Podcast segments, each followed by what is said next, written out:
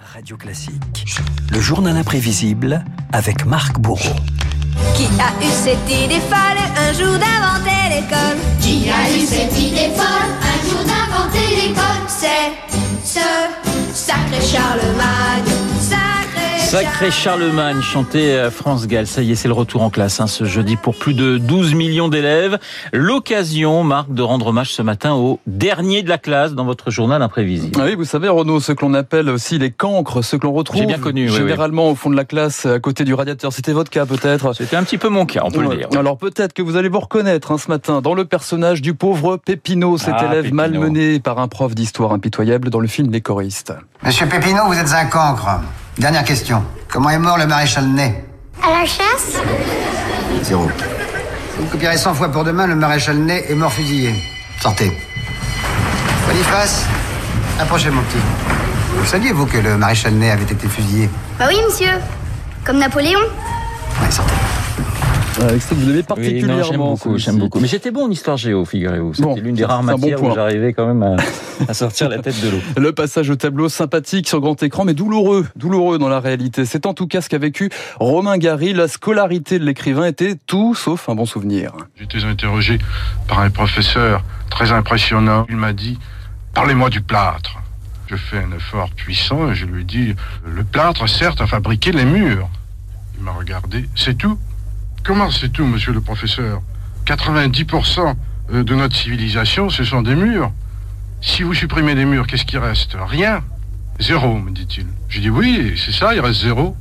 Il me dit Non, non, vous avez zéro. Le passage au tableau, un terrible histoire hein, de la part de, de Romain Gary. La remise des copies, autre source d'angoisse pour les cancres. Riyad Satouf avait lui choisi d'en rire dans son film Les Beaux Gosses. Dans le rôle des bonnets d'âne, Vincent Lacoste et Anthony Sonigoki. Hervé, qui nous fait un exposé sur un athlète rappeur américain.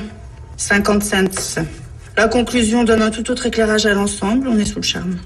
12. Oh la vache 12 sur 20 C'est le plus beau jour de ma vie Euh, Kamel, vous, vous avez choisi Jean-Luc Reichmann. Manque de pertinence quant à l'importance historique. 8 sur 20. Putain, je fais bosser comme un malade. Langage. En relisant ta lettre, je m'aperçois que l'orthographe et toi, ça fait deux. C'est toi que j'aime Ne prends qu'un M. par-dessus tout. Ne me dis point Il en manque un. que tu t'en fous. La hantise du zéro pointé sur le carnet de notes. Comment éviter que ça barde à la maison En voilà une question. Le comédien Michel Galabru, scolarisé dans pas moins de sept lycées durant son adolescence, avait quelques subterfuges. J'enlevais la feuille mauvaise, j'allais voler une feuille vierge et je mettais des notes convenables, parce que mon père n'aurait pas cru que je pouvais aller plus haut. Je revissais, je faisais signer par mon père, je renlevais la feuille, je calquais la signature de mon père, je retransmettais et. Et ça a duré jusqu'à la porte. et j'ai pu affronter la vie mieux armé, étant donné que euh, il y a beaucoup de canailles et qu'il faut connaître leurs subterfuges. Alors Michel Galabru hein, restera traumatisé par l'école, tout comme l'animateur Michel Drucker. Dès l'enfance, le petit Michel rêvait déjà de quitter la classe. De l'âge de 8 ans jusqu'à 17 ans, ces 10 années-là ont été compliquées. J'ai passé beaucoup de temps, comme je dis, en rentrant de l'école, à couder à la fenêtre du deuxième étage de la maison, à guetter le train Grandville-Paris. Je me suis dit un jour, je monterai dans ce train, je ne reviendrai jamais. C'est ce que j'ai fait. Et oui, Carrette Cancre ne vous empêche pas de réussir dans la vie. Jean Cocteau avait raté quatre fois le bac. Catherine Deneuve, Daniel Pénac, Jean-Paul Gaultier, François Truffaut ne l'ont jamais eu. L'échec scolaire, l'industriel Guy de Graine, lui, en avait fait une fierté. Écoutez Renaud cette publicité dans les années 80. Je suis obligé de renvoyer votre fils. Ses notes sont lamentables, Alors, Guy de Graine. Bon. Arithmétique 1,5, n'est-ce pas? Géographie 2. Sciences naturelles 2. Par contre, dessin 18. oui. Il faut dire que M. Guy de Graine passe tous ses cours à dessiner. Il dessine des fourchettes, des couteaux, etc., des plats. C'est pas comme cela que vous réussirez dans la vie, Monsieur Guy de Graine, n'est-ce pas? Guy de Graine, il est aujourd'hui le premier. Je me souviens très bien de cette pub. Oui, vous étiez devant votre télévision Ah à ce oui, j'aimais beaucoup cette pub. je trouve ça très rigolo. La revanche des cancres. Certains ont marqué l'histoire, la grande histoire aussi, Renaud. André Malraux, Albert Einstein, John Lennon, Walt Disney, mais aussi un homme dont la voix va sans aucun doute vous dire quelque chose. As I said to those who have joined the government, I have nothing to offer but blood, toil, tears, and sweat. Sir Winston Churchill. Exactement, well done. Le mythique Premier ministre britannique avait déjà essuyé du sang, du labeur, des larmes et de la sueur dans son enfance, euh, car son père lui répétait souvent ses résultats scolaires étaient une insulte à l'intelligence. Un rendez-vous compte. C'est joli. Allez, des, des mots doux pour terminer, des encouragements aussi pour conclure ce journal imprévisible. Ceux de Jacques Prévert et son poème Le cancre, lu ici par Roger Carrel. Il dit non avec la tête, mais il dit oui avec le cœur. Il dit oui à ce qu'il aime. Il dit non au professeur.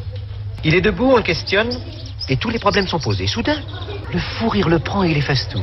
Les chiffres et les mots, les dates et les noms, les phrases et les pièges, et malgré les menaces du maître, sous les huées des enfants prodiges, avec des craies de toutes les couleurs, sur le tableau noir du malheur, il dessine le visage du bonheur.